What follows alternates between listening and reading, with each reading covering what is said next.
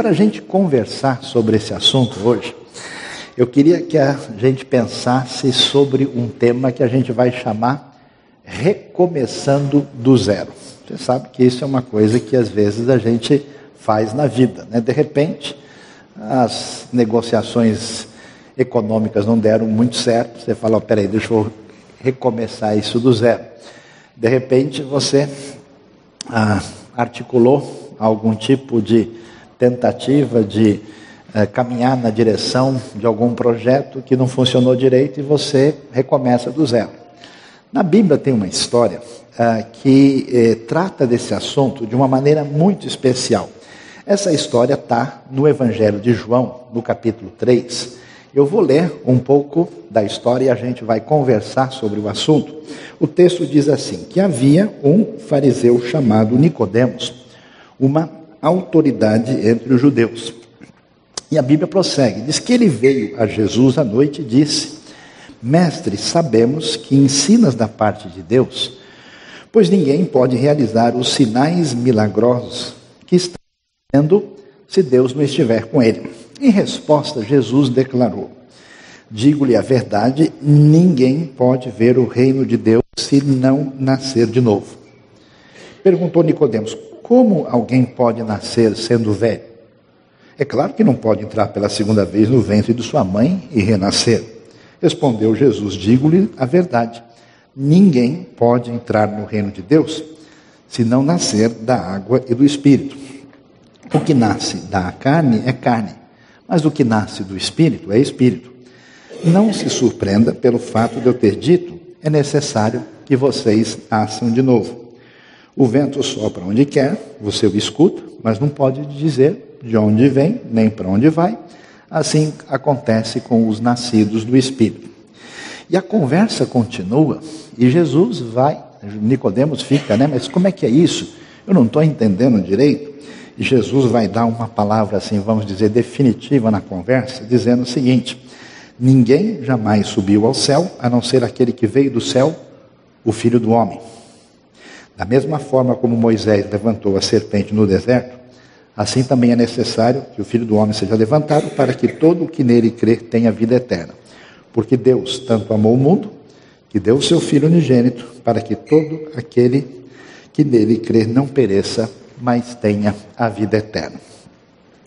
É muito ah, valioso e importante a gente descobrir que se a gente for sincero e prestar atenção na história humana, aquilo que a gente está começando a celebrar hoje, que envolve o Natal, uh, parece apenas festividade comum, parece uma coisa que a gente repete a tradição, mas esse momento de celebração traz para a gente a história da pessoa mais importante que pisou nesse planeta. Não tem ninguém na história humana que tenha tido tanto impacto na vida das pessoas e na história do mundo do que a pessoa de Jesus. E isso não é uma coisa que faz parte só da história, isso já foi assim naquele tempo. E o que acontece? Havia um indivíduo, que a gente viu o nome dele aqui, chamado Nicodemos. E Nicodemos começou a caminhar na sua trajetória diante do fato de que a pessoa de Jesus estava ensinando e agindo do jeito que agia, imediatamente Nicodemos levantou um ponto de interrogação. Eu preciso me posicionar diante da realidade dessa pessoa de Jesus. E aí uma coisa interessante, toda vez que a gente olha para a nossa vida, a gente sempre trabalha dentro do que a gente chama de margem de segurança. Quando a gente acredita, acredita, mas nem sempre pode ter certeza de que as coisas estão debaixo do nosso controle, debaixo da nossa segurança, porque a gente avalia a nossa situação de saúde, familiar, financeira, pessoal, e a gente até acha que o nosso porto é muito seguro. Aí muitas vezes a gente toma uma decisão de apenas reforçar tudo aquilo que a gente sempre imagina que deve ser assim. Eu fico impressionado, sabe por quê? Porque Nicodemos tinha tudo para ficar de boa. Primeiro, porque o homem, vamos dizer assim, era bem sucedido academicamente. No mundo da sua época, dentro do seu ambiente cultural e religioso, ele era um doutor no conhecimento das escrituras que organizavam a realidade do povo judeu. Então, esse homem conhecia detalhes da lei, conhecia, vamos dizer assim, a Bíblia no original, conhecia a maneira como muitos estudiosos e rabinos importantes interpretavam um assunto ou outro. Então, ele tinha tido sucesso na vida acadêmica. Além disso, a gente vai ver ah, que esse homem não tem apenas sucesso acadêmico. Ele também, como acontece, porque eu conheço gente que tem sucesso acadêmico, mas meio esquisito. Né? Sucesso é só acadêmico. Mas muitas vezes esse sucesso se traduz num sucesso de posição social respeitável. Uma pessoa desse jeito, né, chegou, chegou o doutor, né? Chegou, chegou o fulano, chegou a pessoa importante, a pessoa até se prepara assim para cumprimentar direito, né? Chegou uma pessoa que tem honra, tem respeito, tem posição social, tem, vamos dizer, tudo aquilo que a gente poderia imaginar. E, consequentemente, ele tem que a gente pode chamar de uma estabilidade definida na vida.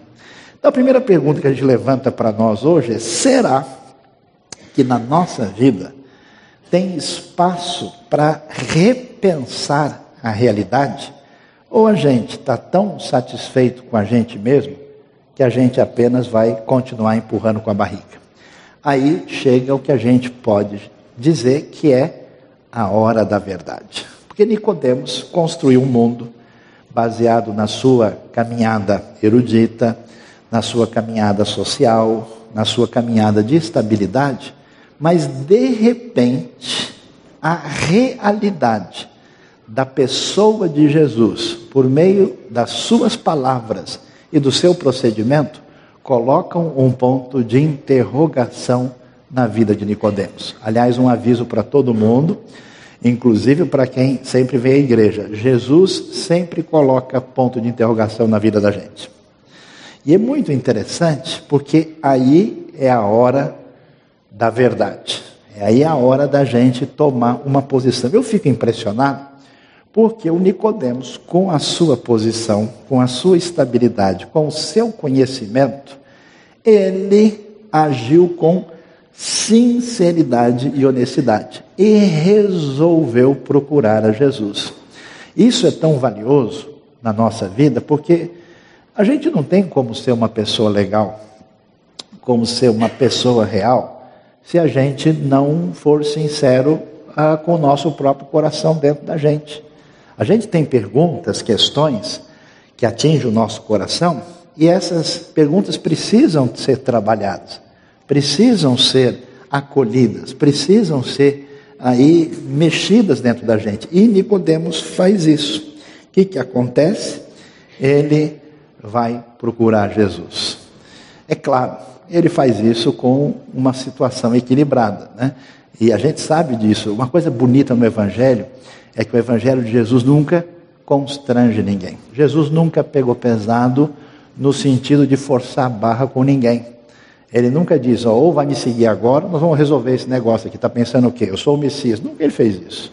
Ele nunca chegou assim. Ele diz, ó, eu sou manso e humilde de coração. E eu convido vocês a me seguir, e vocês a me seguirem, e, uh, e se vocês fizerem isso, vocês vão encontrar descanso para a alma, para o coração de vocês. E Nicodemos procura Jesus de noite, claro, porque ele é uma pessoa conhecida, ele é, tem todo um nome, tem todo uma. Imagina se ele vai chegar lá assim no meio do dia, na frente de todo mundo, nossa, Nicodemos, imagina, quem diria, né? Ele está conversando com esse rabino meio estranho aí, nossa, puxa, será que ele está legitimando? Como assim, né? Então ele foi assim, falando num português bem erudito, na moita, né? Foi assim, ah, né, no momento em que ninguém podia ver, para não comprometer a sua própria ah, situação social. E é tão interessante né, que Jesus não faz nenhuma crítica, né, nenhum juízo. Ah, oh, você é hora de me procurar? Eu estava quase dormindo. Que negócio é esse? Você não tem horário? Não, está pensando o quê? Né? Vamos conversar. Eu não estava no tempo, você me perguntou lá por quê. Não, ele recebe Nicodemos tranquilamente. Então veja só que coisa impressionante. Jesus está interessado nas dúvidas e questões do seu coração, e Jesus respeita, inclusive, o seu anonimato para fazer as perguntas no momento, na situação em que isso é adequado para você, como ele respeitou Nicodemos. E o Nicodemos chega para lá e faz a pergunta para ele, porque ele está incomodado, porque ele vê Jesus dizer certas coisas que ele fica impressionado. É aquilo né, que muitas vezes a gente vai ouvir no Novo Testamento e na história. Ninguém jamais falou como este homem.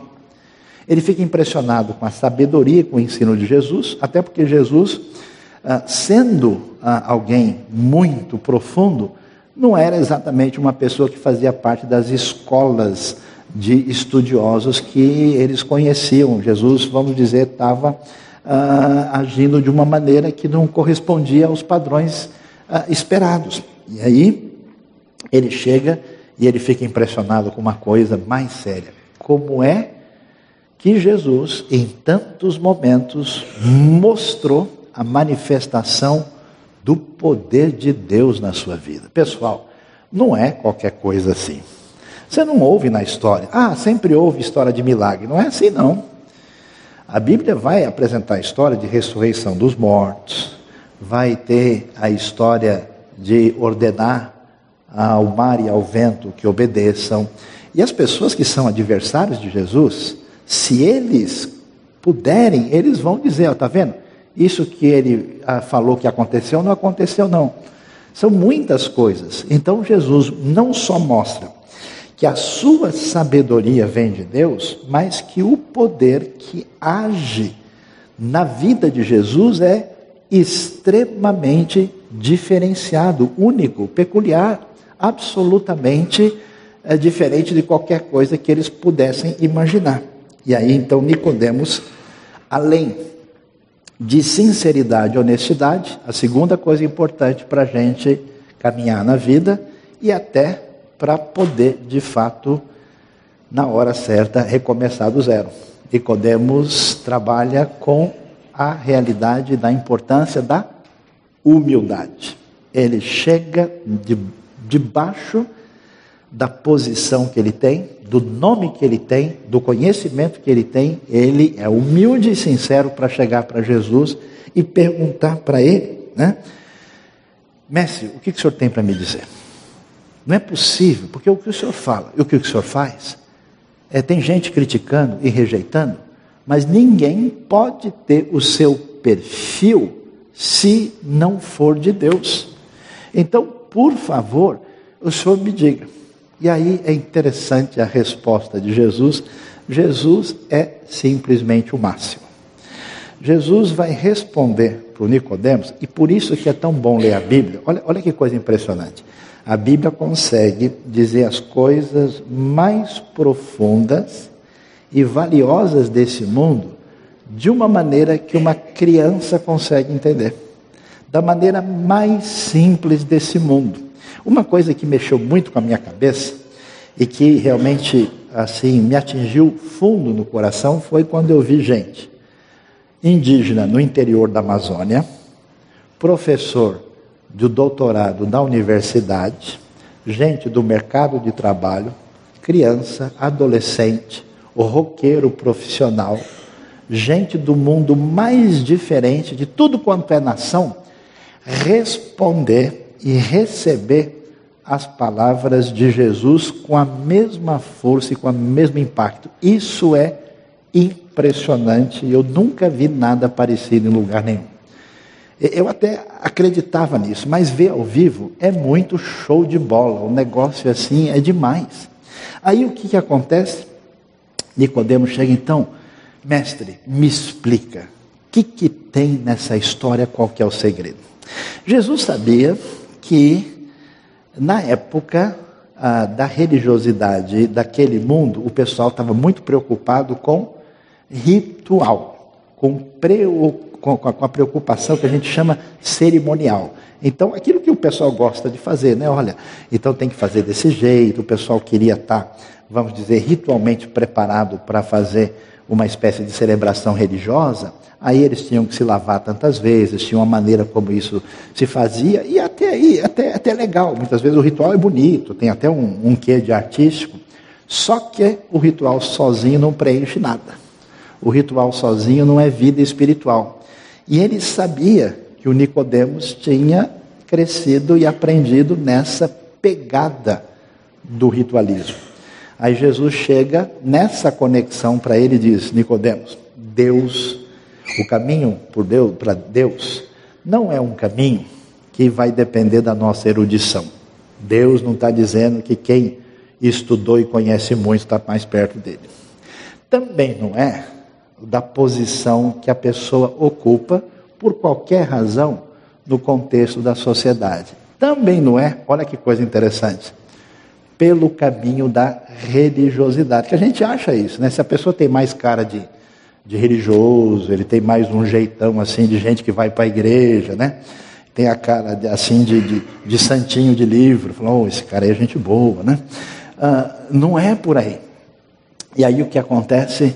Jesus vai dizer uma coisa tão impressionante para ele, dizendo: Olha, eu vou dizer para você, se você não nascer de novo, traduzindo para a gente, se não recomeçar do zero, você não pode aproveitar a grande festa que Deus vai preparar.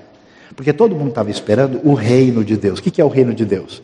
É quando Deus começa a colocar de novo o mundo em ordem e a sua presença futura, completa, vai colocar todas as coisas no lugar. Trazer o julgamento que é necessário, porque a justiça não está no mundo acabar com tanto sofrimento, tanta coisa que a gente percebe, a gente sente, né? Até a famosa banda Legião Urbana cantou uma música tão conhecida, dizia, né? Nos deram um espelho, vivemos num mundo doente. Essa constatação que qualquer pessoa percebe. Então, quando o reino chegar, tudo vai entrar no lugar. E o pessoal estava esperando, ó, quando é que a gente vai deixar de sofrer, quando é que a injustiça vai acabar, quando é que não vai haver mais guerra de pessoas contra as pessoas? Quando é que o mundo vai entrar nos eixos de novo? É quando chegar o reino de Deus. E Jesus disse: Você está esperando o reino. O reino vai ser o grande dia, vai ser a festa, vai ser a comemoração, a vitória do Senhor e do bem. Pois é, o caminho do reino começa quando a gente vai iniciar, recomeçar tudo do zero você precisa nascer de novo. O Nicodemos quase cai da cadeira. Ele deve ter dado uma. Peraí, vamos, é, é, vamos deixa eu ver o replay aqui para ver se é isso mesmo. Né? Se é que a bola entrou ou passou pela rede do lado de fora. Não entendi. Que história é essa de nascer de novo? Ele até fica meio perdido e falou, mas eu sei que o senhor não está falando que eu, até porque o Nicodemo já tem uma idade avançada, já tem até pela, pela, pela formação, pelo que ele é, ele não é uma pessoa tão novinha assim. Quer dizer, não é possível voltar no ventre da minha mãe e nascer de novo. Eu sei que isso, a gente nunca nem é, considerou essa realidade nesse contexto é, judaico. Então, que história é essa? Aí Jesus vai dizer para ele o seguinte: olha, existe uma coisa que é espiritual, que a gente não entende com o poder e com a força humana. É igual o vento. E Jesus faz uma brincadeira com o jogo de palavras, porque a palavra espírito e a palavra vento, tanto na língua grega como na língua hebraica, é a mesma palavra. Então diz: Eu estou falando para você que você precisa nascer da água, né? Por isso Jesus vai concretizar esse compromisso com ele por meio depois daquilo que a gente vai chamar de batismo e nascer do espírito, porque o vento, ó, ele anda por todo lugar e você não consegue controlar e saber exatamente de onde é. Da mesma maneira, quando alguém nasce do Espírito, essa pessoa tem um procedimento na vida que a gente, com a nossa visão natural e previsível, não consegue entender. Aí ele continua explicando e diz assim: Olha, Nicodemos, eu vou dizer para você que eu não sou só o mestre, eu não sou só a pessoa que faz milagres em nome de Deus. Eu vou dizer para você que ninguém pode falar das coisas de Deus senão aquele que desceu do céu. E Jesus chama autoridade para si mesmo. Jesus se coloca nessa posição daquele que desceu, por isso a gente celebra o Natal, celebra a encarnação, a vinda do Filho de Deus entre nós. E aí, quando Jesus diz isso, ele vai dizer, talvez a parte mais bonita da vida, ele diz, da Bíblia, vai dizer: olha, não mudou nada. Sabe como é que a gente começa tudo do zero? Sabe como é que a gente nasce de novo? É igual aconteceu lá na história do povo de Israel. Uma vez, o pessoal, para variar, chutou o pau da barraca, aprontou, fez o que não devia, né? E estava todo mundo mal e doente. E Deus disse assim: Olha, as serpentes estão mordendo todo mundo, eles estão morrendo, então coloque uma serpente de bronze, é o lado artístico da Bíblia, né? uma, um, um, um, um quê assim, é, é, a, a, exposição, né? era o Bible Fashion Week do dia, né? Uh, a serpente lá e se vocês entenderem que vocês estão em dificuldade, que vocês estão sofrendo pelo erro de vocês, e vocês entenderem que precisam de ajuda, basta olhar para a serpente e aqueles que olhavam pela sua fé e pela sua humildade eram curados. E aí Jesus diz: a mesma coisa acontece agora. Do jeito em que Moisés levantou a serpente no deserto, também importa agora. Chegou a hora do próprio Filho do Homem ser levantado. E aí diz: porque Deus tanto amou o mundo, de tal maneira, que ele deu o seu Filho único, seu Filho unigênito, para qualquer pessoa que nele crê, não pereça, mas tenha vida eterna. Então veja que a conversa aqui não é de religião, não é exatamente de igreja, de grupo religioso. A conversa é a minha vida diante de Deus, diante do fato da bendita pessoa de Cristo Jesus. Diante de Jesus não dá para ficar em silêncio. Não dá para desconversar. Não dá para dizer, ah, eu não entendi. Não dá para dizer, outra hora eu vejo. Não há ninguém neste mundo perante quem a gente precisa colocar o posicionamento da nossa vida. A gente precisa do quê? Da sinceridade do Nicodemos. Nicodemos foi lá, levantou as perguntas e se apresentou diante de Jesus.